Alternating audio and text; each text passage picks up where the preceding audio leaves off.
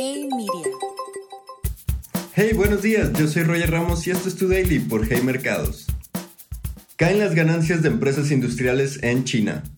Durante los primeros ocho meses del año, las utilidades del sector privado industrial en China cayeron 2.1% comparándolo con el mismo periodo del año pasado.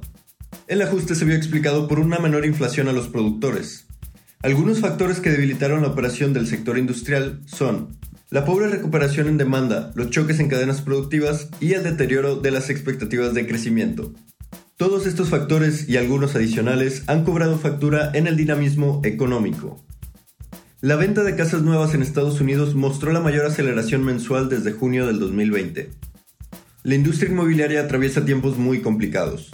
El incremento de las tasas del crédito hipotecario y la pérdida del poder adquisitivo han debilitado la intención de compra en el sector inmobiliario lo que ha puesto en riesgo el ingreso de las desarrolladoras de vivienda.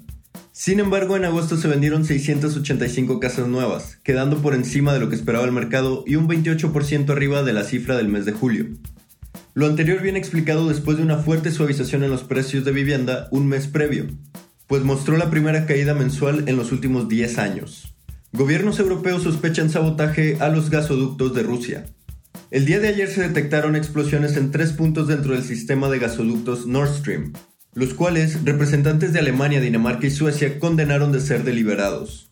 Si bien el abastecimiento de gas natural ruso hacia Europa pasó de un 40% antes de que estallara la guerra a tan solo un 9%, las explosiones pusieron punto final a una posible reactivación del abastecimiento en el corto plazo.